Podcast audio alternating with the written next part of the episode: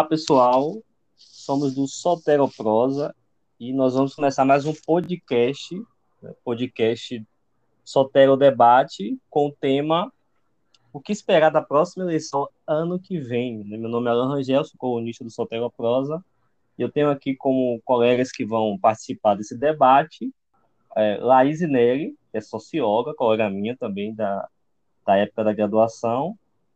É, Laís, Laís é socióloga, ela é especialista em serviço social, multidisciplinar, é, trabalha no CRAS, que é Centro de Referência de Assistência Social, presidente do Movimento Negro do PDT de Salvador e é, também foi candidata também a vereadora aqui da cidade pelo PDT também, recentemente. Nosso próximo é, convidado é o Danilo, que também Danilo foi colunista do Soteroprosa por um tempo está sempre participando dos nossos debates. Danilo é bacharel em Ciências Sociais, atualmente mestrando também em Ciências Sociais pela UFBA e é servidor da UNEB. E nosso colega aqui do Soteroprosa, Carlos Cardoso. Carlos é graduado em Ciências Sociais e mestre né, em Antropologia.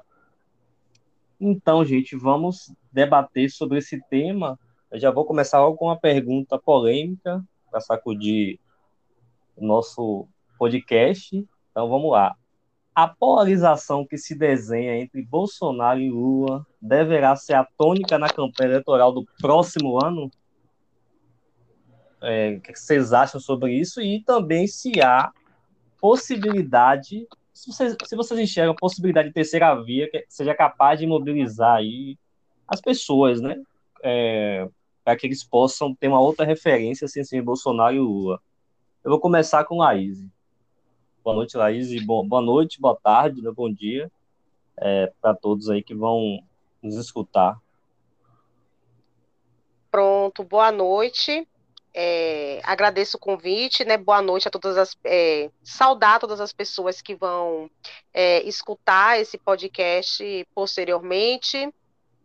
É, é um prazer estar aqui com vocês. E essa pergunta é assim, eu não acredito que, que vá sair da polarização, né? Embora eu vejo um cenário é, de desidratação de Lula e crescimento de Bolsonaro. Eu acho que as, é, as pré, né, esse, esse pré-cenário e esse processo é, eleitoral está muito antecipado. É, e eu aprendi ao longo dessa minha trajetória aí política que política é como uma nuvem, né? Você olha para cima, a nuvem está de um jeito. Se você olhar para o céu novamente daqui a uns 10 segundos, 20 segundos, a nuvem já está é, com outro formato. Então, daqui para lá, nós estamos a um pouco mais né, de um ano do processo eleitoral. Então, eu acredito que muita coisa desse cenário é, pode mudar, inclusive a níveis catastróficos, né? Por, porque a gente, a gente vê muita coisa acontecendo.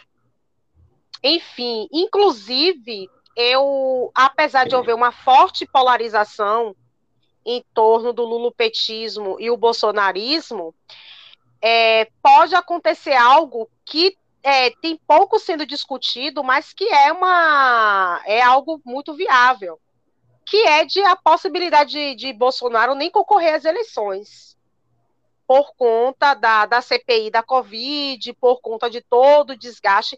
Inclusive, ele fez um recuo em relação aos discursos. Se a gente for analisar é, os últimos discursos de Bolsonaro é, nas últimas duas semanas, desde o 7 de setembro, a gente percebe uma série de falas é, recuando daquilo que ele defendia, daquilo que ele vinha pautando para alimentar né, esses 20, 25, 20% de, de bolsonaristas que ainda o, o segue, né? Então, eu acho que apesar de apesar de que eu acredite que essa polarização ainda vai se estender, daqui aos próximos três, quatro meses, eu acredito que ela tende a desidratar por conta dessas questões que podem se desenhar daqui para 2022. Então, eu vejo uma, uma polarização acirrada, mas, ao mesmo tempo, eu vejo que ela pode, ela pode ser desidratada por conta de vários fatores é, que se desenham. E quanto à terceira via, a famosa terceira via, né? É assim, é até porque hoje eu estou colocada em um partido que se apresenta como uma terceira via. Embora nós é, vejamos muito potencial é, na, na pessoa do Ciro Gomes e tudo que ele defende, todo o seu histórico, enfim, é, é uma. A gente não consegue esse emplacamento em termos de porcentagem, né? E a terceira via, ela não pode ser algo de, de boca, né? Não pode ser algo, ah, eu quero ser terceira via, eu sou terceira via. A terceira via, ela só é viabilizada através dos números, né? São os números que vão dizer. E os números são pessoas, são pessoas que votam, são pessoas que declaram. Então, a terceira via, ela precisa se viabilizar antes de tudo. Né? Então, o que eu vejo é um processo de pré-terceira via também, porque até o momento o cenário, inclusive alguns cenários deram Lula é, no primeiro turno, né? ou com folga no segundo turno. É, é evidentemente que para a nossa democracia é, seria muito mais interessante, seria muito mais interessante não, é, seria é, o desejável, o justo, vou colocar assim, o justo, que para o Brasil, para a nossa democracia, para o povo brasileiro, para tudo que a gente defende, né, enquanto projeto de nação, que Bolsonaro não estivesse nas eleições.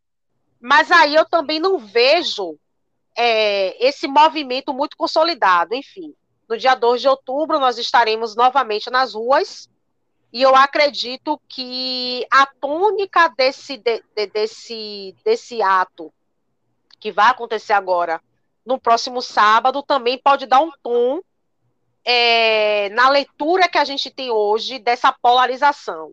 Né? Porque existem, por exemplo, existem teorias de que o, é, é muito mais confortável para o PT, por exemplo, concorrer com o Bolsonaro.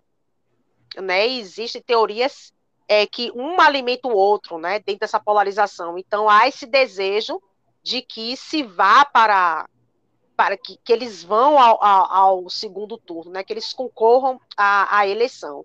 E já existem outros setores ainda de, de, dentro desse processo é, que é, reivindicam o impeachment de Bolsonaro, né, que reivindicam que Bolsonaro não chegue a, ao processo eleitoral. Então, assim, é, eu acredito. Ah, e assim, tem uma questão da, da, das, da, das colocações, né? Daquelas pessoas que se projetam para a terceira via. São muitas, né? São muitos nomes. E assim, se não houver uma convergência disso, que eu acho que não vai haver, porque a gente tem aí um novo, um novo cenário que até então ninguém não estava posto e nem vislumbrado e nem especulado, que é a fusão do DEM com o PSL.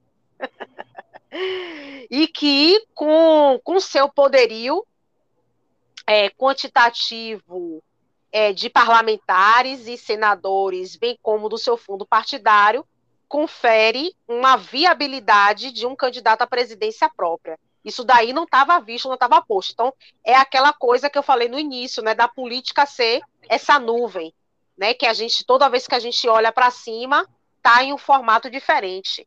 Então, outras coisas, outras questões, as, como a fusão do DEM PSL, podem vir, né, a galope, aí pela frente, e a gente não está ainda é, é, conseguindo enxergar, até porque a gente vive um momento muito delicado na sociedade brasileira, um período pandêmico, um período de desemprego, um período de, é, de desgaste né, psicológico, emocional, econômico, que não nos permite nem fazer análise de conjunturas, assim, às vezes as coisas estão tá bem na nossa frente e a gente, ou a gente está tendo que dar passos atrás para defender a democracia e a sobrevivência do povo brasileiro, que não está conseguindo é, fazer um, é, sentar para fazer uma análise de conjuntura, né? Sentar para, às vezes está até ali enxergando, os partidos estão vendo, os movimentos sociais estão vendo, mas infelizmente a gente vive esse momento delicado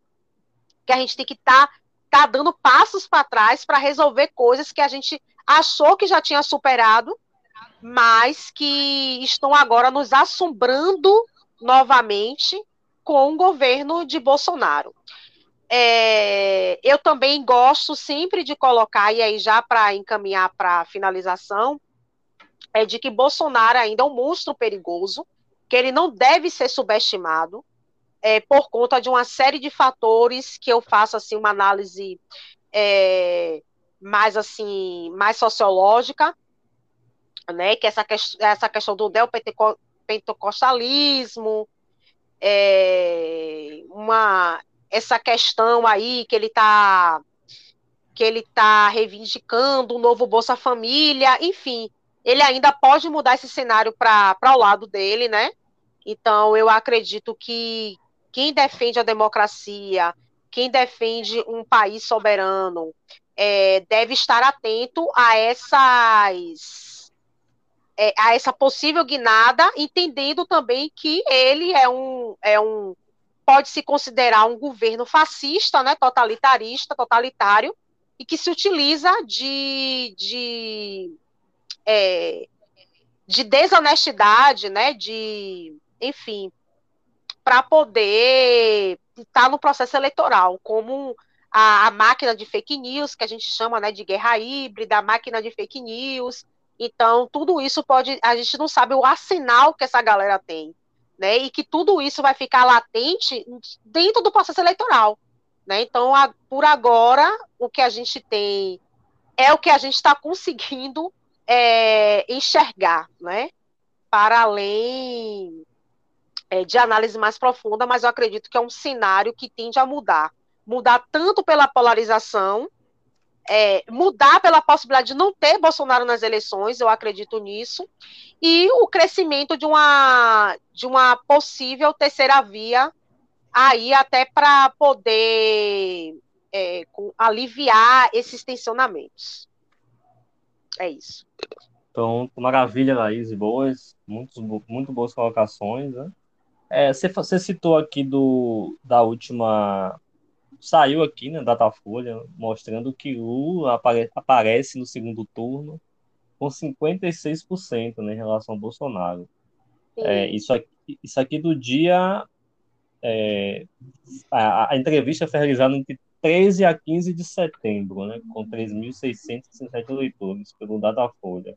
Então você vê aí que Lula realmente ainda tem está é, tá bem à frente de Bolsonaro. Sim. Então é, é, é, é para a gente ver como é que vai, como você falou, né? As coisas podem mudar de uma hora para outra, né? O cenário ano que vem um cenário de gasto público por parte do governo, isso tende a, a atrair mais pessoas para o lado dele, né? enfim.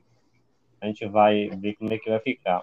Vou passar aqui para Antônio, Antônio, a mesma pergunta, e eu queria saber de você que estão querendo ressuscitar o herói nacional, Moro, né? Como terceira via. O que, é que você acha disso aí? E se Moro tem alguma chance, né? Complementando a pergunta aí, se é, tem alguma chance de, de, de ser uma terceira via também, né? De efetivamente, enfim, ter alguma possibilidade aí de, de ir para um segundo turno com o Bolsonaro. Todas e todos, é, boa noite, meus colegas. É, só complementando aí, você no início falou Danilo, depois falou Antônio, só para o pessoal ficar por dentro é Antônio e Danilo. Pronto, Antônio e Danilo, perfeito. É, pronto, aí juntos os dois, mano. Então, é, é, caro Alan, eu acredito que Moro, eu, ve, eu vejo com certa, é, com certa curiosidade esse movimento aí da fusão do PSL com, como a colega colocou, o PSL com o DEM, que ninguém estava esperando. E tem uma questão aí: se o Moro for o candidato dessa, desse novo partido que vai surgir, com certeza qualquer outra possibilidade de terceira via, ou com certeza política, claro, mas é muito provável que qualquer outra possibilidade de terceira via é, acabe se enfraquecendo e ele acaba assumindo essa terceira via de fato, porque é, é aquela questão. Se ele hoje não conta com os votos dos bolsonaristas, ele que era que o bolsonarismo era bem simpático a ele, inclusive integrou né, o governo do Bolsonaro, o que é que acontece? É, eu acredito que na dividida entre Lula e ele, muita gente vai que era que é bolsonarista hoje vai acabar optando por ele. Então, assim, ele já teria, teria tendência a tirar mais votos do próprio Lula. Se isso seria capaz de levá-lo ao segundo turno com Bolsonaro, por exemplo, eu acho difícil. Até porque eu também compacto, eu compacto da ideia da colega Laís que é muito provável, eu acho muito provável que o Bolsonaro nem concorra, a depender do desenrolar da, da situação aí. Por quê? É, eu venho falando isso, acho que eu até já comentei com você mesmo, Alan, que é muito provável que se Bolsonaro perceber que vai é, que a coisa vai ficar muito, muito pesada para o lado dele, questão, é, a questão judicial, né? Porque ele é, são vários, ele vai responder a saindo da presidência, provavelmente ele vai responder, responder a muitos crimes. Então, é, ele pode até, ele, é, eu não descarto isso, a gente nunca viu isso na história do Brasil, mas eu não descarto ele acabar deixando saindo da presidência para se candidatar a um Senado, por exemplo. O Senado, ele, teria, ele, ele sendo eleito, ele teria aí uma, uma, uma como é que se diz? Me fugiu agora a palavra. Uma imunidade. Salvo, salvo é conduto. É salvo... Um salvo-conduto e uma imunidade parlamentar durante oito anos. Embora, aí também entrou polêmica, uma questão, porque assim, ele vai. É, essa imunidade aí, legalmente, ela não seria tão forte assim. Em que sentido? Esse período que ele, juridicamente falando, esse período que ele, deixa, que ele deixasse a presidência, desistisse da candidatura, de, de, de se candidatar à reeleição, é, vamos supor que essa CPI aí, ela acaba sendo, ela acaba, acabe gerando um, um, um acolhimento é, é, que ela vai servir de base para muitos processos judiciais, né? Com certeza. Ela vai servir de base. Ela por si só não vai ter esse poder de, de, de tirar o presidente, mas ela vai servir de base para processos judiciais no, quando ele sair da, da presidência. Então, a depender de que a, a saída dele seja antecipada, né? e ele perca, vamos supor que ele é suspenso, ele acaba é, sofrendo impedimento. Nós temos que lembrar que esse impedimento ele tem que ser feito muito antes dos seis meses finais da eleição, porque entre, entre o impedimento é, efetivado e o afastamento são seis meses. Então, nesse período nebuloso de seis meses, muita coisa pode acontecer. Ele pode responder ao, ao processo, mas ele ainda vai, vai estar naquela situação de presidente afastado, então, assim, a depender do grau de, de, de, de andamento da, da, CPI e do, da aceleração desse processo, se, por exemplo, se nós tivermos um processo é, rápido, como foi o de, o de Dilma, por exemplo, que eu acho difícil, porque, assim, pelo tempo que, que a CPI. Porque não é só a CPI, a gente tem que entender que Bolsonaro não está sendo desgastado só pela CPI. Tem a questão do atentado a, a a, os outros poderes, né? Atentado principalmente ao judiciário, atos antidemocráticos, ou seja, é uma série de questões. Então, assim, se ele for afastado, aí ele vai se complicar. Se, ele, se conseguir fazer isso a tempo, ele vai se complicar.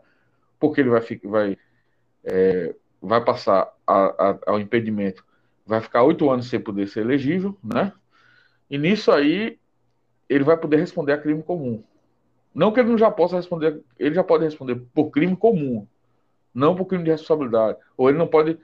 Ele, ele pode responder por crime de responsabilidade, mas quando ele perde o mandato, ele já responde também por crime comum. É isso que eu queria dizer. Então, assim, vá, é, tem esse, esse, esse, essa questão aí também, esse denominador. Vai haver ou não vai o impeachment? Eu acho que à medida que a gente vai se aproximando da eleição, vai ficando mais difícil, né? Mas ele, esse cálculo ele vai, vai fazer. Porque se ele chegar à eleição do ano que vem com possibilidade de, de, se candidatar, aí a coisa vai ficar difícil, porque ele vai se candidatar. É possível que se candidatar, se candidatar ao Senado por um estado como Santa Catarina, por exemplo, né? Ele se candidatando por Santa Catarina, um estado assim que, que tem ampla, amplo apoio, ele vai ganhar de lavada, muito provável, é muito provável que ele ganhe de lavada lá, uma das vagas. Se não me engano, acho que a próxima você, a próxima vai ser de duas vagas, não é isso? essa última, não, agora me fugiu a memória. Mas assim, ele mesmo sendo uma, é muito provável que ele ganhe essa vaga no Senado. E ele vai ter oito anos aí, é, salvo conduta, né? Embora não impeça, como eu estou dizendo, aí cabe várias interpretações, porque são crimes cometidos antes do mandato, tudo isso. Então, assim, tem essa questão do impeachment. Em primeiro lugar, que eu boto na balança é, é esse fator do impeachment, se vai acontecer ou não. Outro, outro ponto cassação da chapa. Voltou a ser debatido. Não acredito que vá muito longe pelo tempo, porque nós já estamos a um ano da eleição, né? Não sei se, embora os ânimos tenham mudado, né? Porque o ato de 7 de setembro, a gente já sente uma certa movimentação, porque ele ainda ele tinha certa força no TSE, eu não vejo mais essa força no TSE e no STJ ele no STJ, ele também tinha essa, essa é, tem uma certa força, o Bolsonaro. O, o TSE, apesar de ser Barroso, o presidente, mas ele conta com certo prestígio lá, comparado, se compararmos ao, ao Supremo, né? O Supremo tirando ali Nunes, Marques e o, e o Marco Aurélio Melo, que é um cara que sempre está ali, é, é, um cara imprevisível, sempre está variando a, os humores dele. É, é, geralmente ele, ele, não conta com boa simpatia do Supremo, não, até porque é o principal alvo dos ataques dele, né? Tem sido o principal alvo. Então tem esse fator da cassação da chapa, o fator do impeachment. O outro fator que eu coloco também é a questão da capacidade dessa terceira via. Para ele, pragmaticamente, assim como para Lula, é muito interessante a disputa de um com o outro. Embora nós estejamos falando de um candidato que está no campo democrático, né, que é o Lula. Lula é um democrata, gosto ou não dele, é, e, e, e, que as pessoas sejam simpáticas ou não ao que ele fez no governo e a sua gestão, mas ele é um democrata, isso é inegável. É, e, mas assim, mesmo para um democrata, há esse cálculo, né, de muitos cientistas políticos. Eu, eu não descarto totalmente essa possibilidade de que para ele, é, ele esteja torcendo para que Bolsonaro não, não caia, né? Para que eu sempre costumo dizer que ele fique a um centímetro, a face dele fica a um centímetro da lona, da lona do ringue, né? Para Lula chegar lá e vencer por um nocaute no primeiro turno. Tem essa, tem essa questão também, para o PT, é, me parece bem interessante você ter um, um, candidato bem desenhado, porque eu conheço muita gente que não, não é simpática a Lula, mas votaria nele é, para não eleger mais Bolsonaro, diante dessa tragédia que nós estamos aí. E um quarto ponto, para encerrar minha fala, que eu coloco, essa questão do Moro que você perguntou, tem essa questão do Moro da terceira via.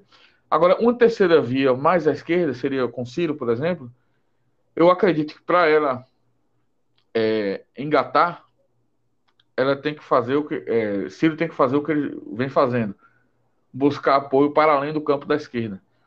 Eu acredito que uma aproximação dele com o prefeito de Belo Horizonte, o Calil, por exemplo, que é um cara está sendo muito bem avaliado. É um político que tem sido bem avaliado lá em Minas Gerais, que é um colégio eleitoral grande, né? apesar dele ser prefeito da capital, mas é uma capital muito populosa, né? E, seu trabalho tem, é, tem certamente respaldo no, no, estado todo, quando não no Sudeste e no país todo. É uma força. O próprio Mandetta, que é um cara mais da centro-direita, também seria um, uma, um bom nome para compor com ele aí. E tenho também, um apelo mais popular aí, o próprio é, Datena, que ainda Datena conta com a questão que se os petistas disserem, ah, mas ele se filiou, ou ele se juntou ao Datena, por exemplo, o Datena é um, é, é um populista, é, é, um, é um, um, um, populista televisivo, né, vamos dizer assim, um cara que apresenta programas policiais e tal, mas é, o PT não pode falar isso, por quê? Porque Datena foi filiado muitos anos ao PT. Então ainda tem essa estratégia. Então, assim, eu acredito que se ele fizer esse movimento aí, ele pode se viabilizar como terceira via. Embora é, não descarta a possibilidade de, além desses nomes, ele compor com, com alguns nomes da esquerda, né? Como o, próximo, o próprio da centro-esquerda, como o próprio PSB. É, que PSB, temos que lembrar que o PSB de Pernambuco está em disputa, né? Lula está que é o, o, PSDB, o PSB que dá as cartas hoje, praticamente é do Pernambuco. E Lula lá tá forte, mas assim, não tá nada fechado, os caras estão no diálogo. Então, assim, tem essa possibilidade de terceira via, assim, é, mais à esquerda, centro-esquerda, que é o Ciro, mas eu acredito que o fator decisivo vai ser, quer dizer, tende a ser decisivo essa fusão DEM-PSL. Se o DEM concentrar e lançar o nome é, que já esteja aí no cenário, que não seja um, entre aspas, outsider como o, o Moro, pode ser que, pela força que eles têm no vão ter no Congresso, eles acabem emplacando. Mas eu acredito que se eles fizerem essa sacada de colocar o Moro, é, e aqui não estou fazendo nenhum juízo de valor, porque eu não sou simpático ao Moro, mas eu, a gente está aqui para analisar, não está aqui para né, dizer se é bom ou não para o país. É, eu acredito que vai ser uma boa jogada do é, PSL DEM, né? Esse novo partido que vai, que vai é, ser construído aí, né? Vai ser é, construído. Sim. Bom, é isso. Eu passaria a bola para o colega aí, Carlos. Beleza, Danilo, muito bom, muito bom, muito boas observações. Só você estava com a dúvida se seria um ou dois senadores, né? Em 2018 foram dois. É, então agora é um. É isso que eu estava na dúvida. Se 2018 foi dois, agora vai, vai ser um. Né? Mas é, é como eu é, falei, exato. eu acredito que ele, mesmo sendo um, se ele sair por um, um estado como Santa Catarina, ele tem, ele tem muita chance de ganhar. Entendeu? Agora, eu só não sei se para você ser senador de um estado você precisa ter um certo tempo ali. Eu não lembro exatamente como é, é se você pode de uma hora para outra se tornar senador em um. Enfim, tem que eu, dar uma olhada no. Que eu acredito que sim, é, Alan, só porque eu até vou dar uma olhada. Me fugiu essa regra agora também. Mas eu estou dizendo isso baseado em Dilma em, em 2000 e, é, 2018, não foi ela a senadora? Me parece que ela voltava pelo Rio Grande do Sul. E aí ela transferiu para. Porque ela é gaúcha, né? A Dilma, não é isso? Sim, sim, acho que sim. Aí foi para é. Minas. Não, né? não, mito, mito, mito. Ela é mineira, mas fez carreira no Rio Grande do Sul, é isso. E aí ela mas ela se candidatava pelo Rio Grande do Sul. Aí ela foi para Minas, acabou ah, saindo sim. por Minas. Mas eu vou conferir essa regra aí, mas eu acredito que não tem essa quarentena, não. Perfeito. Eu vou conferir. Tá é. Porque alguns cargos tem mesmo, você tem razão, mas eu acredito que para senador, não. Beleza, Danilo. Vou passar aqui para Carlos, né? Então, bem-vindo, Carlos. E tenta fazer um arremate do que foi o que os colegas colocaram, né, sobre essa questão aí. Olá a todos aí. É, bom, é, eu acho o seguinte: quanto ao, ao, impeachment de Bolsonaro, não, eu acho que não vai rolar essa altura do campeonato aí. O Beck Laís falou aí que ele se aquietou, né? Ele baixou o tom nas críticas. Agora vamos ver aí quando sair o relatório da CPI, né? E nesse relatório da CPI aí vai, vai indicar algumas responsabilidades dele, vamos ver como é que ele vai reagir. Mas eu não, não sei se daria tempo de, de, de haver um movimento para a CPI. Eu acho que agora paralisou, né? Nesses, nesses últimos tempos aí. Mas eu também tenho dúvidas se ele vai concorrer à presidência da República no que vem. É, possibilidade do Senado que Danilo falou aí é, é real, né? E pode ser que ele não venha se candidatar a presidente. Isso vai, vai depender muito aí e, e não dá para falar agora se ele vai concorrer ou não, mas a possibilidade de sair para o Senado é real?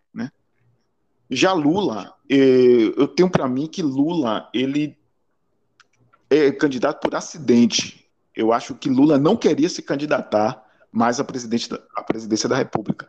Ele poderia ser o candidato lá em 2014 para substituir Dilma. Inclusive, muitos quadros do PT falam isso. Que ele queria lá em 2014. Já em 2018 e agora em 2022, eu acho que ele não queria se candidatar. Ele só se candidatou em função do, do da Lava Jato, né, que o transformou num grande bandido, um grande marginal da, da história do país, e ele é, reagiu a isso é, se candidatando, né, como uma espécie de desafio. Mas eu, sinceramente, eu não, não, não vejo Lula com, com tanta convicção para ser candidato assim. Mas ele está posto aí agora, né? Então vamos ver se também a candidatura dele continuará. Né? É, portanto, eu não vejo assim essa polarização tão forte ano que vem é, em, em, função dessa, dessa dúvida se Bolsonaro realmente será candidato à, à presidência ou ao Senado.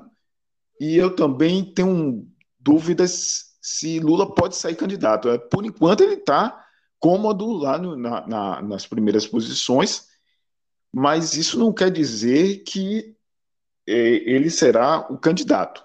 Né? Quanto à chamada terceira via, também considero que não haverá. Haver, haverá várias candidaturas, pelo menos o que eu estou interpretando aí. Laís falou da, da, fusão do DEM com, com o PSL, e dessa fusão deve sair um candidato, né? Eu, eu, a fusão permite que deputados que estejam insatisfeitos com essa fusão, com essa, com essa união partidária, deixem o novo partido, né? E procurem outra sigla sem perder o mandato.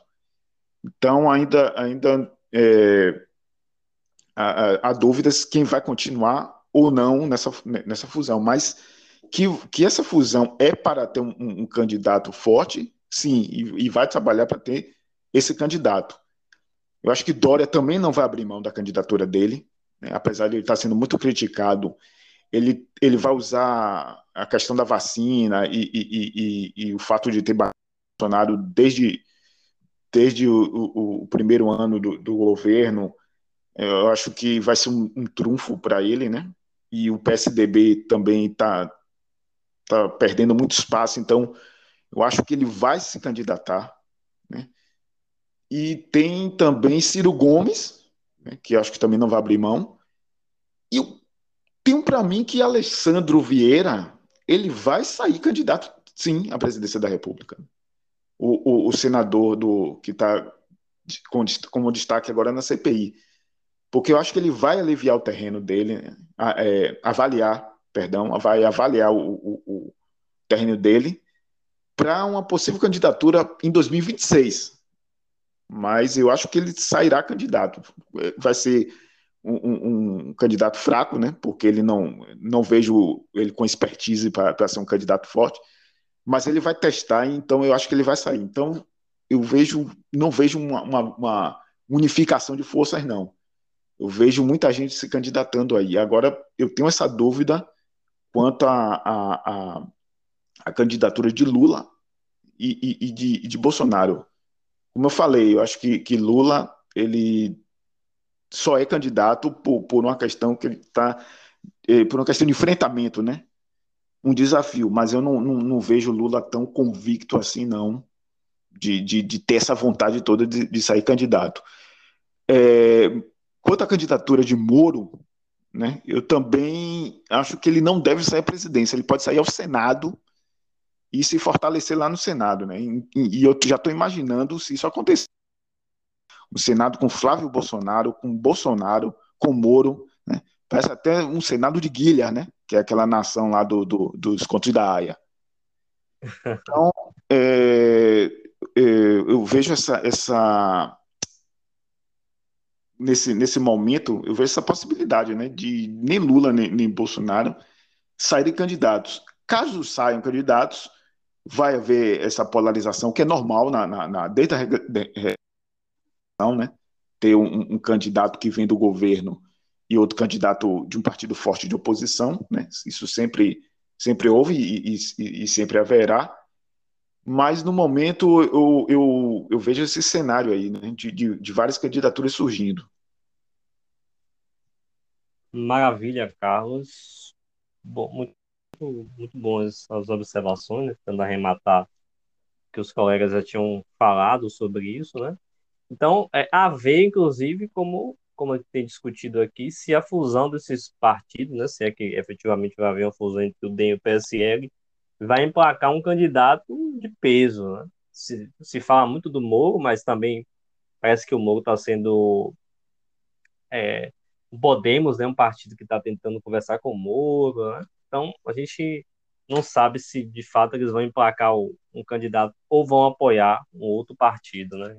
Tá, é, é, são cenas para, para, para vermos, né, em breve. E tem muita coisa para rolar, inclusive ano que vem as eleições, né? A gente já tá no Agora sim, certamente deve haver uma debandada, né? Muita gente deve sair desses partidos nessa fusão, com algum acordo para não perder o mandato. Isso aí provavelmente deve acontecer mas de fato a gente não tem uma noção ainda de que quem é que, se o Datena, né, se o Moro, a gente não sabe exatamente quem é que seria uma possível um nome forte para concorrer com Lula e Bolsonaro. Alain? Oi, diga aí, diga, Carlos. É, você e, Danilo falaram de Datena, eu, eu acho que os comunicadores, geralmente os grandes comunicadores, eles, eles colocam a candidatura, mas na hora H eles tiram sempre, sempre tem um, um grande âncora que, do, do, jornalismo que coloca a candidatura, mas na hora H tira, né? Luciano Huck, já foi Silvio Santos, né? Então, eu, eu não acredito que, que Datena será candidato. Pode ser candidato também, aí sim, ao Senado, né? Então, esse Senado aí está sendo bastante cobiçado e vai ser um Senado daqueles, viu? Ah, é com certeza, isso aí isso é fato. Vai ser um Senado, um Senado bastante é, imprevisível ainda, né? Mas os nomes que estão apontando aí, né? Os que já estão aí e os nomes que estão apontando para para concorrer, realmente vai ser bem interessante. Então vamos lá, vamos passar para a próxima questão, né, que a gente colocou aqui como pauta de discussão. É, sobre as esquerdas, né? Vamos falar um pouco sobre as esquerdas aqui, né? É, já que o Brasil deu uma, deu uma, como um livro de um cientista político famoso, né, deu uma inclinada à direita. Então vamos falar um pouco sobre as esquerdas aqui. É, no caso das esquerdas, é, se sobre as esquerdas no Brasil, para os cargos, né, no ano que vem, os cargos do executivo, governador e presidente da República, né, é, em relação aos cargos, candidatos e os partidos né? O que, eles devem fazer de diferente em relação às eleições de 2018 para saírem vitoriosos? Né? Há algo para ser mudado? A estratégia é a mesma? Eles têm que fazer alguma mudança de pauta? Né? O discurso? O que, é que vocês acham sobre isso? Eu começo com a Laís. Laís está por aí? Acho que acho que Laís deu uma, deu uma caidinha, né? É, eu então, tô ouvindo o nome pra... dela. Eu tô ouvindo o nome dela aqui. E Danilo. É, eu Danilo, vou passar para você. Eu, vou... eu tô ouvindo aqui. Gente, eu não caí, não, eu tô aqui. Ah, tá. Você ouviu tá ouvindo agora? Ouvi, tá é. Ouvi. Então, vamos passar para você. Glória a Deus. então, eu, eu acho que é, nossa, o, o, é, o discurso vai ter que mudar, né? Não sei, não completamente, mas a gente vive, eu vou até exagerar assim, a gente vive, é, em 2022, a gente vai viver um cenário praticamente pós-apocalíptico. Né? Então, assim, é, mais de 600 mil né, pessoas vidas cefadas pela, pela Covid-19. É, já ultrapassamos aí, já chegamos à marca das 15 milhões de pessoas desempregadas. É, segurança pública é um debate gritante, né? Então, assim, por questões óbvias, né? É, a crise econômica é, gera, gera é, instabilidade e isso, consequentemente, gera, gera violência, aumento do crime, né? Então, assim, é, se, se em 2018 a gente tinha aquele cenário, né, de é, do, enfim, da pós pós golpe, né, pós pós impeachment, eu acho que em 2022 a gente tem um cenário muito diferente, daquele de 2018 e é, quem vai concorrer a esse processo eleitoral vai ter que estar tá com isso é, muito sensibilizado e muito bem pautado, né? Porque, é, para além de tudo, a, a gente tem uma. É, como é que eu posso dizer? A gente tem uma, um cenário psicológico onde as pessoas estão desgastadas por tudo principalmente aquelas, né, tipo assim, em vários lares da, da, da família brasileira, é, tem um ente querido que morreu por conta da Covid-19. Todas essas famílias, elas terão consciência de que o processo de governo de Bolsonaro e político é, contribuiu? Não, mas muitas terão. Né? Então, é, eu acho que a, é, essas pessoas que vão se candidatar a esse cargo vai ter que ter um discurso de acolhimento, sabe? De, de que essas pessoas elas se sintam identificadas e elas é, minimamente é, tenham vontade de ir para as urnas voltar. Né? Um outro cenário que a gente vive e muito provocar e que ficou muito acentuado pela, pela, pelos desmandes de Bolsonaro, né? Pelo totalitarismo, né? Pelas loucuras de Bolsonaro, é cada vez mais esse descrédito da política e esse discurso de apolítica, apartidário, né, de que política não serve para nada, porque vejam bem, muitas pessoas acreditaram em Bolsonaro, cara. Né? Então, nem todo mundo desse é, de que saiu das suas casas para votar em Bolsonaro é fascista, não é? É, é é conservador, é homofóbico, é machista. Né? Existem pessoas inúmeras delas, que saíram das suas casas porque acreditaram naquele cara. Né? Muitas voltaram atrás, a gente vê um movimento aí daquele, por exemplo, daquele Mamãe Falei, daquele Nando Cunha, das deputadas Joyce Halseman, Daiane Pimentel, que tem feito esse trabalho, né, de, desse rompimento, o próprio Dória, né, como foi citado aqui, e de estar tá ali é, numa marcha ré. Mas vejam bem, essas pessoas também estão sendo muito criticadas, né, como traidoras, porque a base foi feita do lado de lá. Né? Então, assim, a pessoa é assim que, que vai se colocar para esse pleito, né? O partido político com seu candidato que vai se colocar esse pleito, vai ter que ter um discurso assim de é, de trazer esperança na política, sabe, de fazer com que as pessoas elas tenham esperança novamente na política e de conquistar esses é, essa galera que votou em Bolsonaro arrependida, né? Que a, a, a esquerda adora esse termo bolsominho arrependido, que eu acho péssimo. Eu posso até usar assim, né, como um sarcasmo e tal, mas para fazer um diálogo de política, não. E aí, se eu for fazer um recorte de periferia, piorou, né? A galera não sabe nem o que é, tá, sabe tá, tipo, se lixando para essas coisas, né? Então, assim, é, vai ter que ter, vai ter que ter esse resgate, né? De que a, de, e inclusive esse movimento tem que começar ser feito agora, né? Com política de base, com formação de base, de, de, de desse retorno do, do diálogo, sabe, com a classe trabalhadora, com a periferia, com as pessoas autônomas que, assim, multiplicaram enormemente, né? Vai ter que ter, vai ter que ter isso. E também é, essa pessoa vai ter que ter um diálogo conciliador, né? E aí eu vejo um novo movimento aí do PT novamente pela conciliação de classe, né? É, mas assim, é, enfim, né? É o cenário, é a conjuntura onde a gente tem Bolsonaro e a gente né, precisa é, é, tirar ele de, dessa possibilidade de governar o país, né? Para todo sempre. Amém. Então, assim, eu vejo também que no discurso de, dessa pessoa, né, na plataforma, tem que ter esse discurso conciliador, né, de que as pessoas elas se sintam acolhidas e não assim é, fugindo da lógica assim, ah, conserv é, é conservadorismo versus progressismo, é, é, é, direita versus esquerda, sabe essas, essas questões polarizantes, sabe?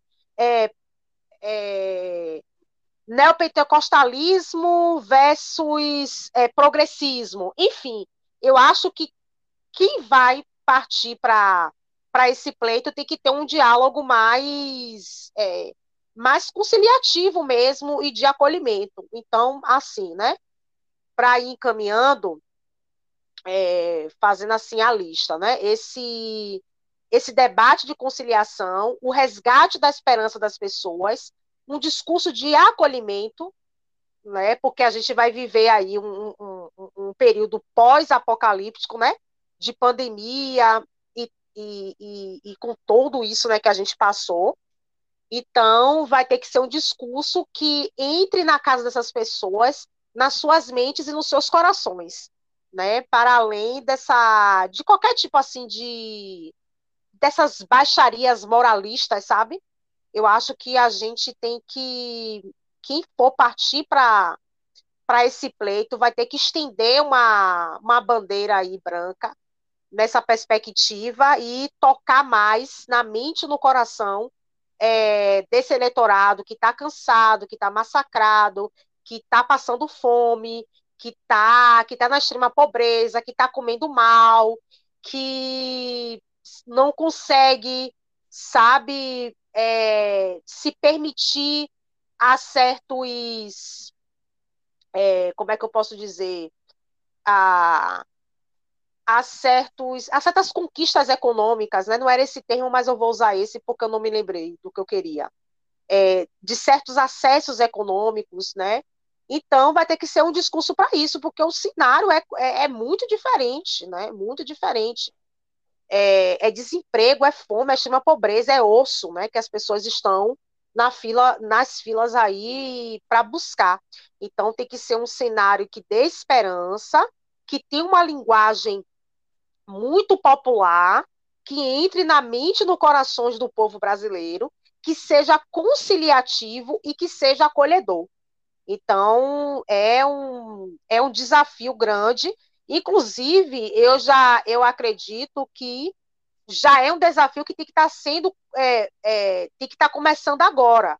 Eu vejo que Lula já faz isso, mas eu acho que precisa avançar e as demais candidaturas precisam se aprimorar mais. E por último, e fechando, essa questão da segurança pública, né? Porque as pessoas estão cansadas de serem assaltadas, né? Porque claro, a crise econômica acirrou a desigualdade, que, a, que, a, que acirra a criminalidade e é essa cadeia, né?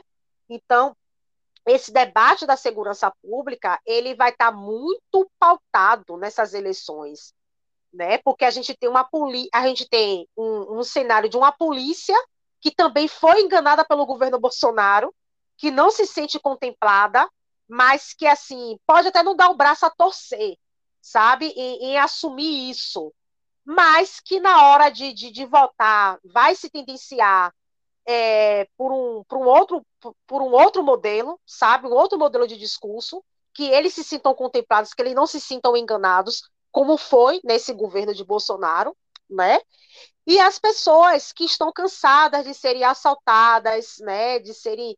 É, de muitas famílias que perderam é, seus entes queridos é por conta da violência urbana crescente, né? E também dessa questão da, da guerra às drogas, né, que é essa guerra que tomba todos os dias corpos negros nas periferias.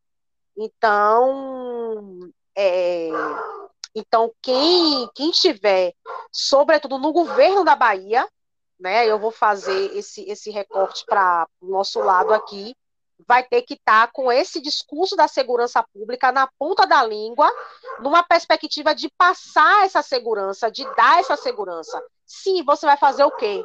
Né? Porque nas periferias de Salvador, o que a gente está vendo aí é, são corpos tombando a todo momento, né? Sendo, é, tendo filiação ao tráfico ou não, são trabalhadores, trabalhadoras, crianças, o tempo todo a gente está vendo isso, né? Então, as pessoas estão cansadas.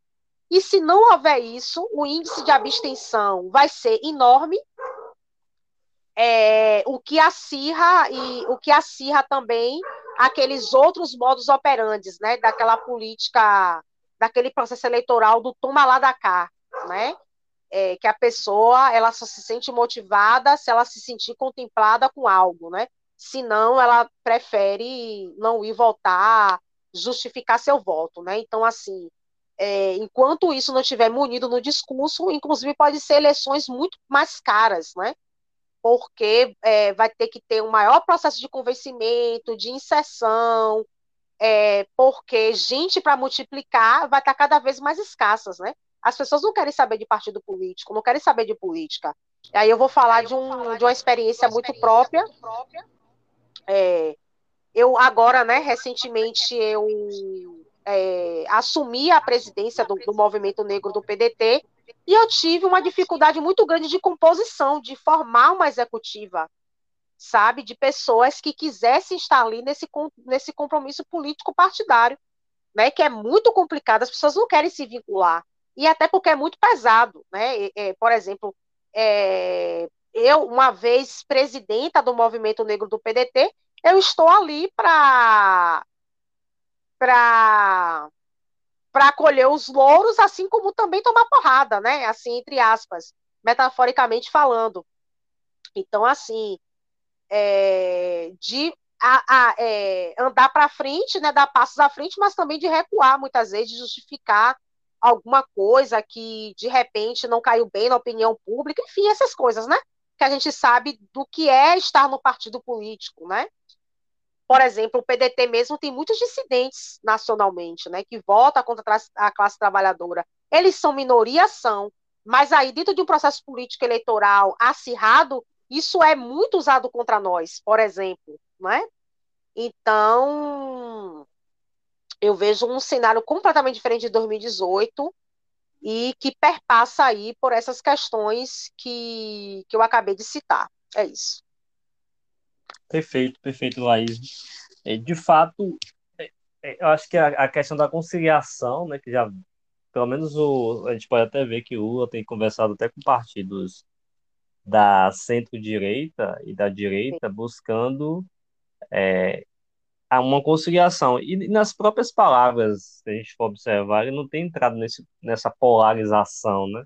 Ele não tem entrado uhum. no, nesse confronto com o Bolsonaro, ele tem evitado isso. Sim, né? perfeito, perfeito. Né?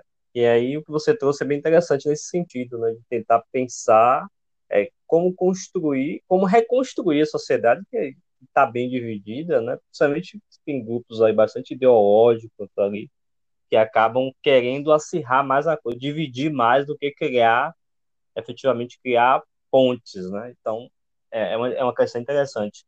É, o Carlos, eu queria passar para você e trazendo o que a Laís falou, principalmente a questão da conciliação, se você conseguiria enxergar algumas pautas da direita, né, a Laís até citou a questão da segurança pública, mas se você, se você vê que algumas pautas da direita deveriam ser incorporadas pela esquerda, por exemplo, a questão da família, né, a questão das, da, das mulheres na, na, é, na periferia em relação à questão da, da da maternidade, da família. Por exemplo, estou trazendo só uma, um exemplo de pauta aqui que você acha que tem que incorporar a luta pela corrupção, enfim. Como é que você enxerga essa questão é, sobre sobre o que, que a esquerda tem que mudar, né, efetivamente, para tentar ganhar mais governos e ganhar, quem sabe, a presidência? Né? Bom, Alan, é, primeiro que eu vejo a esquerda muito mais diversa né, do que a direita. Muito mais diversa. Existe várias frentes na esquerda, né, ambientalistas, é, é, tem um pessoal da, mais identitário, de, de, de, de faz políticas mais para populações vulneráveis, com, com, a, com pautas econômicas social-democratas, né, de, de um Estado interventor mais forte tem, você tem várias esquerdas, né? Tem, um, tem uma, uma, uma centro-esquerda bem mais moderada que flerta também com, com, com a direita. Então, eu, eu, vejo uma esquerda múltipla, eu, eu, eu vejo dificuldade de, de, uma união da esquerda, assim, é, mais palatável, ao contrário da direita, né, que, que tem mais facilidade de, de, de se unir, né, tem uma pauta unifica, econômica que unifica mais as coisas e, e, e, a pauta conservadora também é uma, é, uma, é uma facilidade maior do que no campo da esquerda. eu, eu vejo nesse momento a esquerda com, com muita dificuldade, porque o, o, grande polo da esquerda no Brasil está no Nordeste. Né? O grande polo da esquerda no Brasil está no Nordeste. E, mas, é, mas é preciso é, estender né, a, a uma, uma, posição maior para o restante do país, que, que esse, para mim, é um grande desafio. Né? Porque a, a região norte, que votou, votava com, com o PT, com, votou em Dilma em massa naquela eleição de 2014, já em 2018 ficou bastante dividida, né? Inclusive o, o estado do Amazonas, que, que concentra o maior território da, da floresta amazônica, votou em Bolsonaro e, e votou em políticos ligados ao bolsonarismo, né? Então, é, fica complicada essa reconquista aí, né? Porque você vai defender uma pauta verde, ambiental, numa região que flertou com, com, com a direita e nas últimas eleições municipais com a centro-direita. Então, é um grande desafio, né? Você avançar nesse sentido aí. E mais ainda, no, no centro-oeste do, do agronegócio, no sul do, do, do país, que, que, que, vota bastante no, no, no PSDB e, e outros partidos da direita. Então, avançar no, no, com as pautas da esquerda no país vai ser muito complicado. O Danilo até falou na primeira pergunta do, que Ciro Gomes ele tem é, procurando se aliar a essa centro-direita, né, justamente para conquistar esse espaço no sul do país, né, que, que, que Ciro Gomes não tem. Ciro Gomes não tem. E até Lula te, te, te, te, terá essa dificuldade, né, caso, caso ele saia candidato mesmo. Inclusive, um analista político, a qual o nome eu esqueci agora, ele falou que Lula, sendo eleito presidente novamente, ele terá uma pauta muito mais conservadora, é muito mais à direita, ligada à direita, do que à esquerda propriamente. Justamente porque ele, ele vai ter uma dificuldade enorme de compor, porque o eleitorado ele pode votar em Lula como presidente, mas vota em Marco Feliciano deputado. Vota em Lula e vota em Carlos Jordi no Rio de Janeiro. Então, é, é, Lula pode ser eleito é, juntamente com um Congresso tão conservador quanto esse. Né? E, e, e para manter e para ele poder governar, ele vai ter que compor aí com forças bastante conservadoras. Então, eu vejo uma dificuldade enorme da esquerda colocar uma pauta no governo, né? Como o Lula conseguiu no segundo mandato dele, né?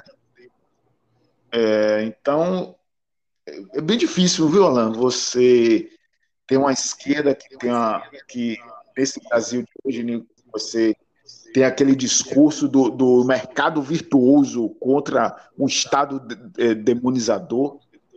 Então, é, eu vejo dificuldades muito da esquerda é, plantar um programa social-democrata né, desse, desse Brasil de hoje, né, onde dos últimos anos aí essa onda liberal tomou conta desse discurso, uma direita declarada, né, que mesmo bolsonarista ou não bolsonarista é, é, tem, um, tem, uma, tem a pauta do, do, do liberalismo.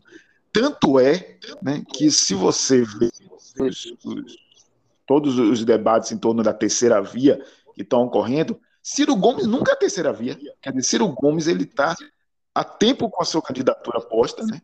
há muitos anos, e ele nunca é, é, é, é lembrado como a, como a terceira via. Porque a terceira via é do campo liberal. E o projeto de Ciro Gomes não é neoliberal. Não é.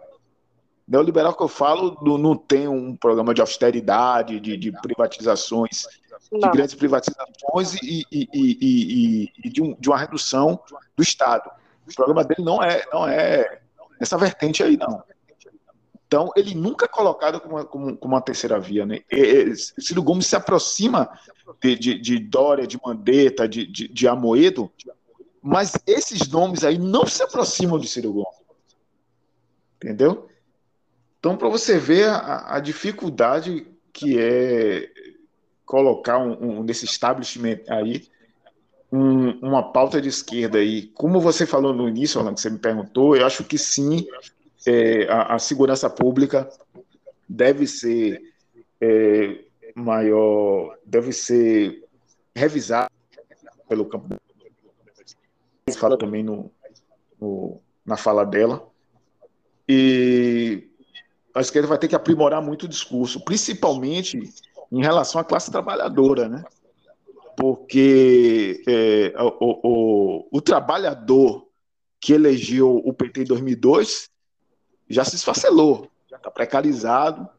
Então, é um outro discurso. Inclusive, muitos desses trabalhadores votaram em Bolsonaro na última eleição. Então, vai ter que sim mudar bastante o discurso para tentar ganhar terreno. Outra questão que, que dificulta muito é, é, a, a, esquerda é que, mais por causa, mais pro lado de Lula, né? É que o precisa ver em quem, em quem um jovem adulto vai votar. Porque o, o, o, o, eleitor de Lula é um, é um eleitor já maduro. Mas o jovem eleitor que tem entre 17 e, e 23 anos, 24, ele não tem a memória efetiva do governo de Lula, né? onde teve aquela capitalização toda da, da, da classe trabalhadora, uma mobilidade social maior, avanço no campo social. Então, esse jovem aí, ele, ele, quando, ele, quando o governo de Lula acabou e o governo de, de Dilma iniciou, ele estava entrando na pré-adolescência. Então, ele começou a ter um engajamento político no início da Lava Jato, com a queda do PT, que ele estava na rua seguindo esses, esses movimentos sociais de, de, de rede, esses movimentos de rede social, entendeu? Então é preciso ver o, o, o, o qual o, o, em que em que projeto o, o, o, jovem adulto no Brasil se vê, entendeu? E, e, e acho que esse jovem adulto também que a esquerda precisa estar de olho é um, é um, um, um enorme, enorme para 2022. Dramático. Pronto, perfeito, Carlos. Eu acho que é uma discussão interessante que você trouxe no final aqui sobre os novos trabalhadores, né? Eu acho que é, é, é uma discussão que não o, o trabalhador né, não é mais aquele trabalhador operário, industrial. Você tem agora um, uma galera nova nos centros urbanos, né? é, que trabalha como, digamos assim, é um trabalho, trabalhadores informais, a gente tem muito trabalhador informal, e esses trabalhadores que chama autoexplorados, né, que trabalha como Uber, né, nesses aplicativos. Então, é uma nova, digamos assim, uma nova classe trabalhadora com um perfil contemporâneo, né? Então, um perfil mais contemporâneo. Eu acho que é interessante ver como dialogar com esse, com esse pessoal, né? Não é? Então, é, é um pessoal que é, não tem engajamento de sindicato, de militância, como você, como você tinha um perfil mais é, um perfil um perfil mais de militância quando você tem pessoas aí no, no início do no, no, século passado, né, os industriais, os que trabalhavam nas fábricas, você tinha um, digamos assim, uma pedagogia política mais à esquerda, na época da ditadura militar e por aí vai. Né? Então, hoje é um perfil de um pessoal que é, des, de, é mais atomizado. Né? Então, como lidar com essas pessoas com pouca consciência política? Acho que é um outro desafio interessante também. Que, inclusive, acho que o Bolsa até trabalha um pouco isso, né? É, tem trabalhado um pouco isso em São Paulo. Mas vamos lá, vamos continuar aqui. É... Danilo, para arrematar, vou passar para Antônio Danilo, só para arrematar, Danilo, essa questão da esquerda, o que é que você acha que a esquerda tem que mudar em termos de discurso, né, em termos de, de programa, em relação a 18, se quiser realmente ganhar mais estados aí, né? Somente a nível executivo eu acredito, eu acredito que ela, a esquerda tem que mudar dois pontos. Mudar não, acrescentar sua pauta, né? É, a questão da segurança pública, que, como a colega Laís falou, que praticamente é algo é, que a esquerda ela evita debater de certa forma, mas debater no sentido assim de sim, nós, nós temos uma violência urbana gravíssima que atinge principalmente pessoas negras pobres da periferia. Isso é um, é um fato. Isso é um fato, é, é uma, é, são números de genocídio mesmo, brutais. Mas também nós temos na ponta o próprio policial, que a maioria das vezes é, de, é dessa, é de origem nessa classe é, mais pobre, e de, e, de origem negra, principalmente aqui em lugares como Salvador, e estão no meio dessa guerra também, muitas vezes não são, não é, estão ali recebendo e também estão no meio do fogo ali, é, são corpos que tombam também. Então assim, é, é, são números de guerra. Né? E assim, quando se é, a esquerda para, tradicionalmente tem parado para falar de, de, de políticas de segurança, ela tem falado mais na ponta da questão da, da, da morte da, das populações. É, muitas vezes pessoas inocentes, independentes, mesmo que não sejam inocentes, são pessoas que devem ser presas e julgadas. Né? Não, mas assim, a, o, o próprio pobre negro da periferia está cansado também de ser assaltado. O cara recebe ali um salário mínimo, compra seu celular, no maior esforço, chega na esquina, com dois dias, os caras vão. É, pessoas do próprio bairro dele vão. É, então, assim, muitas vezes para alimentar esse ciclo vicioso do, da, é, do tráfico de drogas, é relacionado ao tráfico de drogas, ou seja, uma coisa que tem que ser pensada na pauta da esquerda também. É, incorporada, como o próprio Fernando Henrique teve coragem de assumir. Tudo bem que depois do seu mandato, mas mesmo assim foi muita coragem de assumir a questão da legalização da descriminalização da maconha e tudo isso ter que é, se, se colocar isso como pauta, sim. Agora, concordo com o Ciro, você não vai empurrar isso. Ciro está certíssimo nesse caso, Ciro Gomes, não vai empurrar isso goela abaixo da população brasileira, que tem muitos estratos dela ainda é muito conservador. Mas você vai fazer, você tem que começar a botar o debate, abrir esse debate aí, porque já passou da hora. Porque quem está perdendo com isso tudo é a população pobre, entendeu? E a esquerda tem que perceber isso são os proletários e lupo proletários, né? Por essa pauta. E, a, e, e essa questão da, da, da, violência. E a outra pauta é a questão do, dos novos empreendedores, né? Pequenos empreendedores. Porque geralmente a esquerda tradicional ela fala mais em cooperativas, ela fala no operário da fábrica, mas esses, esses trabalhadores que trabalham por conta própria também, tem que ser incorporado no discurso.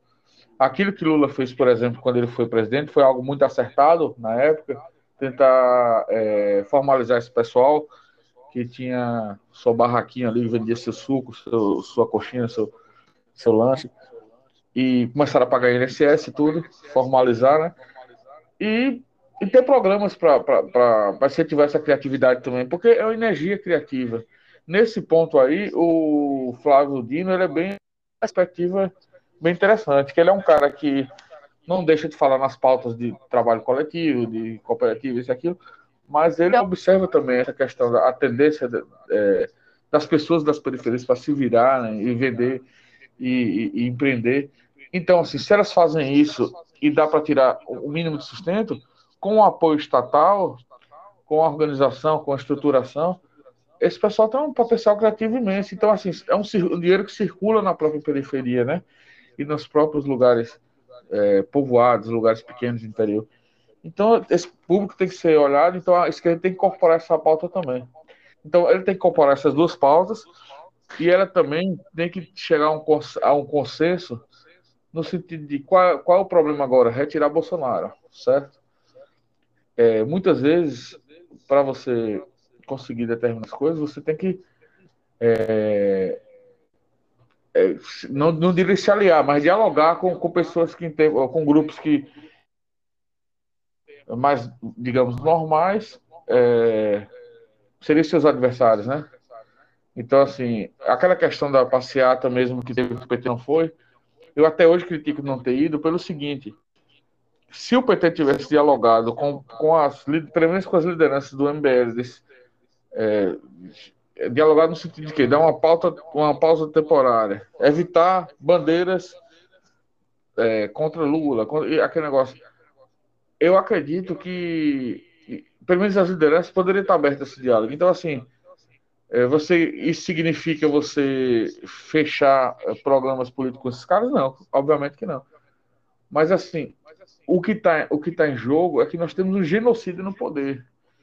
Então, qualquer força que minimamente tenha capacidade de, de compor para compor um grupo de frente para derrubar esse genocida, ter provisoriamente tem que ter um armistício e, e ter uma pauta é uma pauta comum, um consenso, entendeu?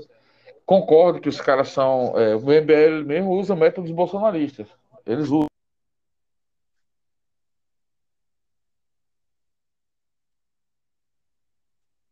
Danilo?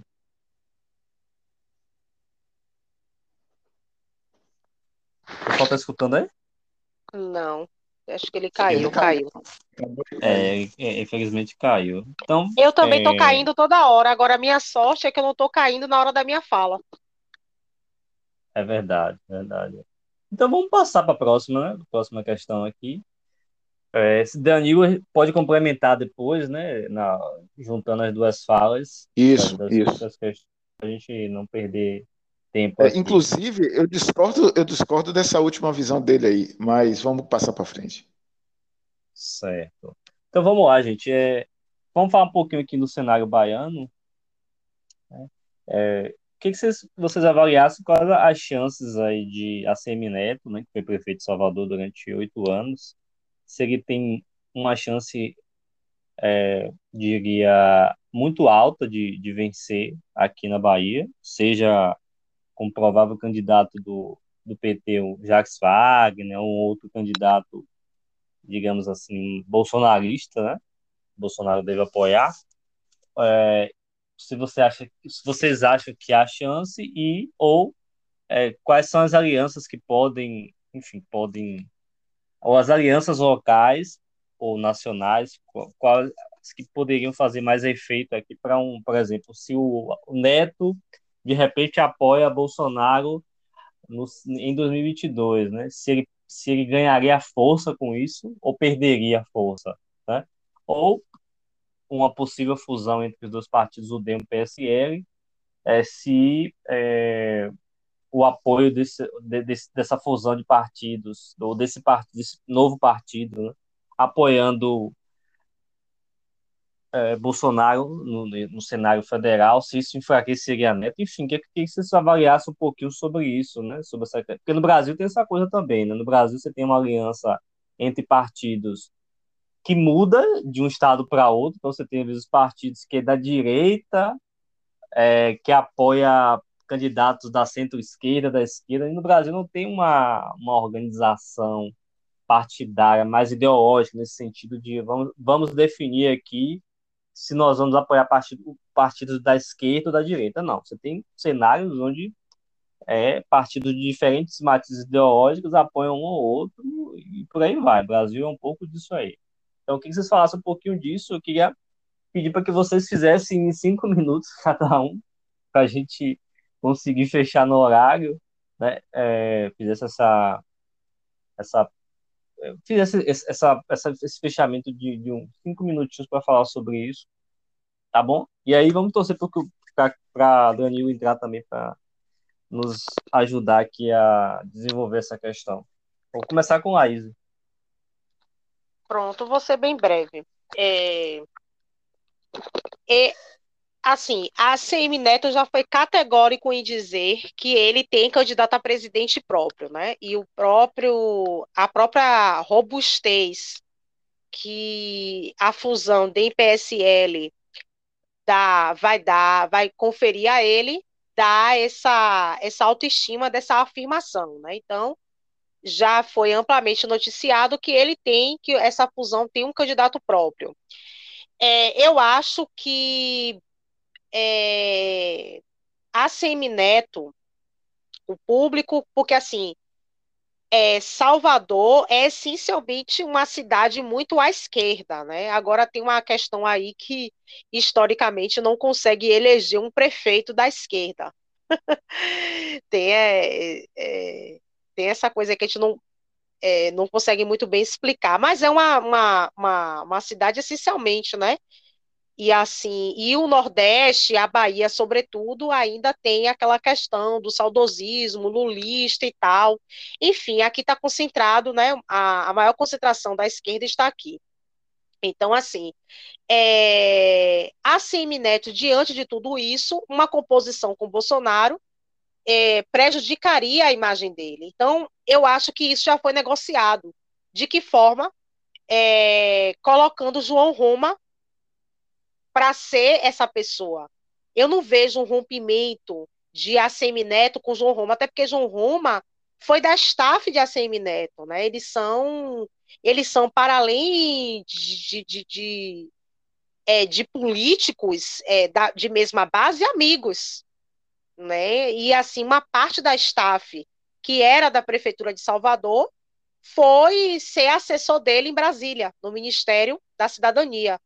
Então, assim, que eram pessoas que também, consequentemente, né, eram da staff de ACM Neto. Então, eu acho que João Roma já foi essa pessoa negociada para dar, para ceder o palanque a Bolsonaro, ponto. Então, isso já foi resolvido. Então, é, é, porque a ACM Neto, claro, né, já fez um estudo disso, de que o público que ele é, angariou ao longo desses oito anos de, de prefeitura é um público que não dialoga muito bem com o Bolsonaro. Pode ter um ou outro, mas possa ser de uma forma assim tímida e tal, por falta de opção e por as questões que a gente já, já citou aqui. Então, eu acredito que eu acredito na, na segunda questão, né? Porque, por exemplo, a prefeitura na, é, em Salvador, o PDT é vice do DEM. E o DEM não vai ser mais DEM, vai ser essa fusão. Então, o PDT passa a ser vice dessa fusão que está vindo aí. Até o presente momento, pode mudar, né? É, tipo, Ana Paula, que é a vice-prefeita do PDT, ela pode se desfiliar, né?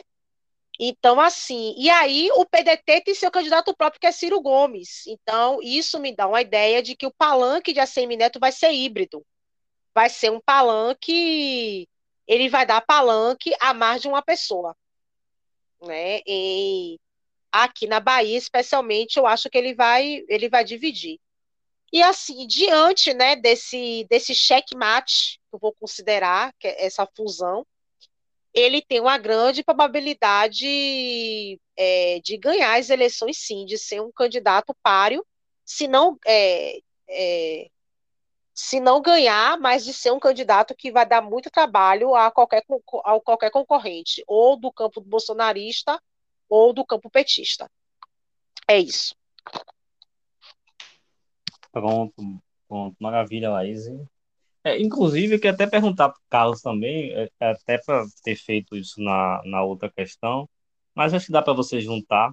Se é, é, nesse processo de conciliação aqui, né, Laís falou que justamente o Neto ele deve fazer uma composição um pouco híbrida, né? É, se você acha que ele deve escolher um vice, digamos assim, de um partido à esquerda ou centro-esquerda, né? Ou mais como aqui em Salvador, né? A vice, se eu não me engano, né, Laís? A vice é, é do partido de esquerda, centro-esquerda, né? É, é, do PDT? É do PDT. Ah, é do PDT se, se, se você acha, Carlos, que pode haver isso, pra, sei lá, para tentar capturar um, um, pessoal que é mais à esquerda aqui na Bahia, pra, enfim, pode eventualmente votar em Jax, né, mas com uma vice mais, enfim, mais à esquerda, se isso seria uma estratégia interessante. E outra coisa, se o Lula também pode colocar um candidato de vice à direita, né? Era para ter perguntado isso. Mas você acha que pode colocar um candidato com vice aí mais ligado aos empresários? Né? Como é que você consegue avaliar isso aí? Amarrando as duas questões aí, tanto da questão da direita como da ou, questão da, da pergunta anterior com essa, essa pergunta mais essa questão atual do cenário estadual. Bom, lá, vice, ninguém tem ainda, né? Nenhum presidente, nenhum presidenciável tem, tem um candidato a vice, mas Lula pode sim é, escolher um, um, um, candidato a vice do campo da direita, como ele fez em 2002, né? Eu, eu acho que é possível, até porque, como eu falei, Lula não, não, não deve fazer um, um, um caso eleito, né, deve fazer um governo bem centrado, bem centro mesmo, fazendo algumas políticas para, para a classe trabalhadora, né, para o povo, mas também dando acenos à, à, à direita. Então, pode ser sim que ele tenha esse candidato a vice vindo da direita. Agora, realmente, um nome não tem, não, não existe. Não, não tenho a mínima ideia de quem, de um nome assim para compor com Lula, nesse caso. É, quanto a, a Neto, é, ele, ele deve ser candidato a governador, sim. Agora, eu, eu tenho. É, é, é, eu, eu não tenho assim. Eu estou tentando entender essa manobra que ele fez aí desde, o, desde que ele saiu da prefeitura. Porque é o seguinte, como Laís falou, é, Salvador é uma cidade, acho que até o, o, ano passado, era a cidade que mais rejeitava o bolsonarismo. Né? 62% da, da população de Salvador rejeitava o, o bolsonarismo. Então, ele foi prefeito, bem avaliado, de uma cidade que rejeita o bolsonarismo. E ele sai da, da prefeitura, né? chega na, na, na eleição do, do, do, Congresso Nacional para presidente do, do, da Câmara dos Deputados e, e, e, e, faz aquela, aquela ruptura com, com Rodrigo Maia, tanto que Rodrigo Maia saiu batendo, dizendo que ele é um, é um sujeito sem caráter e tal, né? É, é, e depois ele, ele, ele critica Dória, porque o, o vice de Dória saiu do DEM para ir para o PSDB, ele criticou Dória. Depois ele deu uma entrevista no UOL falando, criticando a CPI, dizendo que a CPI é política. A CPI já tinha encontrado diversas evidências aí de, de, de, de contra o governo federal. Né? Vários nomes do, do DEM no governo, vários não, tem, tem o, o Onyx Lorenzoni e tem a, a Tereza Cristina e tinha a Mandetta, né? Do, no governo, eh, Ronaldo Caiado, que é governador de Goiás, chegou a, a, dar uma entrevista falando que apoiaria Bolsonaro no segundo turno, você tem Marcos Rogério, que é o senador cão de guarda do governo no, na CPI. Quer dizer, você, você tem um, um partido, é, você tem o, o, presidente de um partido, né, que, que, que tem essas, faz, faz tantos acenos e, e apoios ao governo federal, e, e, ele fica totalmente hesitante e quando, quando fala com ele, só vai, vai, vai apoiar Bolsonaro, não vai, vai ser vice de Bolsonaro, não vai, ele hesita quando você é, é, é, é firme numa, numa, numa é, é, firme e convicto numa opinião, você fala não, não e não. Não, não, não e acabou. Não é não, não, não, não. Mas ele não, ele fica tergiversando, fica, não, Maria, né? não sou, é, exatamente, não, mas não tem firmeza nenhuma no que fala. Então, é realmente essa, essa postura de Assemineto, é, ele poderia, como sujeito avaliado que foi como prefeito, ele poderia estar à frente, de, inclusive, desse campo da, da, da, terceira via, compondo, aí junto com esse pessoal, indo para manifestações contra o Bolsonaro, ele podia estar fora, e ele tinha esse respaldo. Presidente de um partido que, que, que, que vem crescendo, elegeu vários prefeitos aí no, no, na última eleição municipal, então ele tinha respaldo de, de ser um sujeito massivo, e não foi. Né? E agora tem essa fusão com, com o PSL também, que, que vai criar um partido forte, né?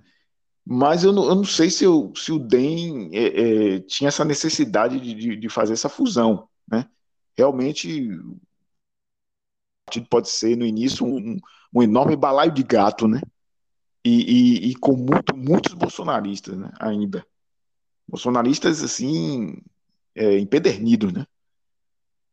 E realmente eu, eu, eu, não entendo, eu não entendo essa manobra de, de Assemineto. Eu gostaria de entender. Laís deu até um indicativo de um palanque híbrido em 2022, mas realmente eu não sei o que ele ganha com isso, porque é, eu não sei qual seria o vice dele, né? Ele não sabemos qual é o candidato de, de, dessa fusão. Pode ser Mandetta, mas eu não sei realmente qual a relação que ele tem com Mandetta, né? Que me parece que nesse instante, ele parece distante dos quadros do DEM, né? Parece que ele tem uma presidência não muito, não muito é, firme, né? é uma liderança assim bem duvidosa nos quadros do partido. Enfim, a Semineto ele poderia estar bem forte, bem firme aí na oposição a Bolsonaro. Ele não optou por isso, está aí titubeando, né?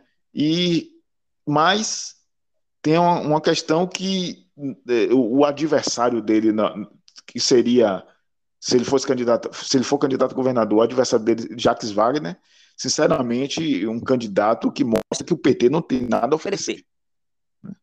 Depois de oito anos de mandato de Jacques Wagner, ele retornar é, é, é para ser o candidato a governo em 2022 é porque o PT não tem nada a oferecer.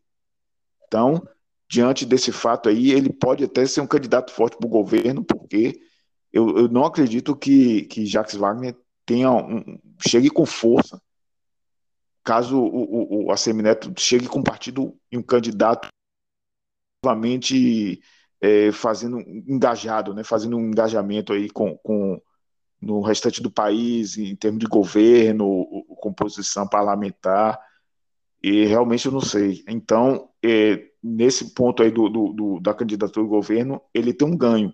Mas, repito, ele poderia estar na frente da, da composição do terceira via, poderia ser um nome forte, chegar bem mais forte, assim, quase unânime na eleição do, do governo da Bahia no que vem. Excelente, excelente, Carlos. Acho que é uma, é essa questão do orçamento é interessante mesmo, porque é, é aquela coisa, né?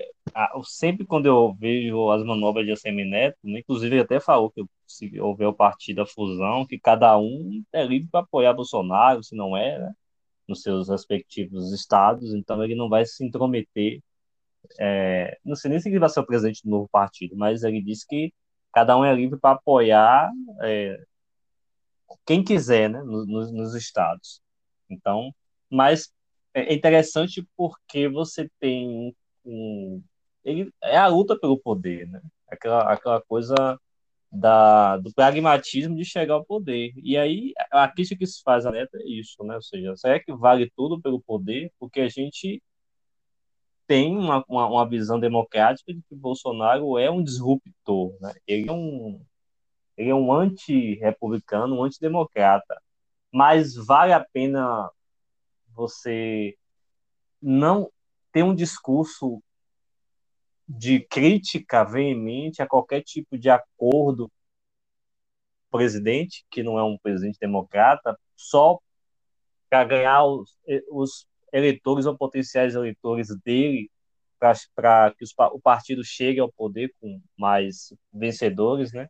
Então, assim, a gente fica nessa situação, né? Eu acho que a política tem um limite e a gente está dentro de um Estado democrático de direito, de apoiar partidos e apoiar é, políticos que compactuem com as regras do jogo, né?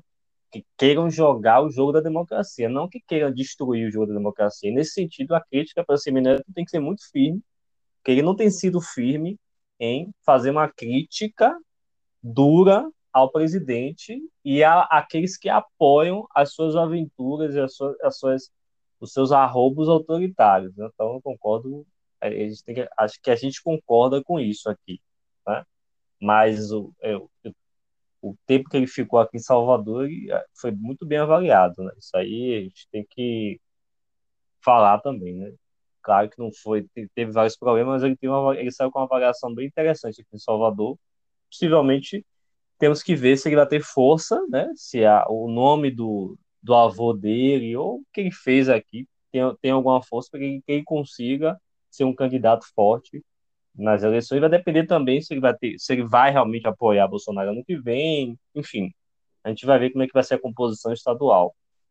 É, o Danilo tá por aqui. Você tá aí, Danilo? Tá ouvindo a gente? Não, ele caiu, Alan. Tá, continua é, caído. É, continua caído, né? Então é porque, enfim, ele não está com a gente, então a gente vai encerrar aqui nosso. Enfim, é, você, nosso... você faz o seguinte, Alan, você avisa aí que Danilo não participou da parte final do programa, que ele infelizmente teve problema de conexão e ele não participou da parte final, pedindo desculpa aí à audiência. Certo. Então, pessoal, vamos encerrar aqui nosso solteiro debate, né? Danilo, infelizmente, não pôde participar da última parte, da última questão, né? É, essa última discussão sobre o cenário estadual, mas a gente agradece a, a Carlos e a Laís por ter participado do, desse Sotero Debate, que tem, vai ter ramificações, sem dúvida alguma, vai ter muita água para rolar, porque as eleições é no, no ano que vem, né? mas a gente está discutindo aqui um ano antes das eleições, tentando prever possíveis cenários né, e possíveis é, contatos né, de, de contatos não, mas acordos entre partidos, entre candidatos, enfim, nós estamos criando, tentando prever aqui, profetizando como é que vai ser é, essas eleições no próximo ano. Então, mais uma vez, agradecer a vocês, ao Danilo, que infelizmente não está com a gente agora, e é, lembrar para que vocês acessem o nosso site, solteroprosa.com, temos também o nosso Instagram, arroba e temos sempre um podcast, mensalmente a gente tem um ou dois podcasts, acessem lá no Spotify, Solteroprosa Olhares Contemporâneos, e em breve vocês vão estar com a nossa com esse podcast novo aqui sobre as eleições de 2022. Então é isso, gente, até a... Oi. É só falando aí, lembrando o pessoal aí para ouvir esse podcast daqui a um ano, né, para ver se nossas previsões foram acertadas. É, exatamente. A gente pode até fazer um outro podcast depois, ano que vem, tentando né, discutir esse podcast gravado hoje, né? Isso é interessante também.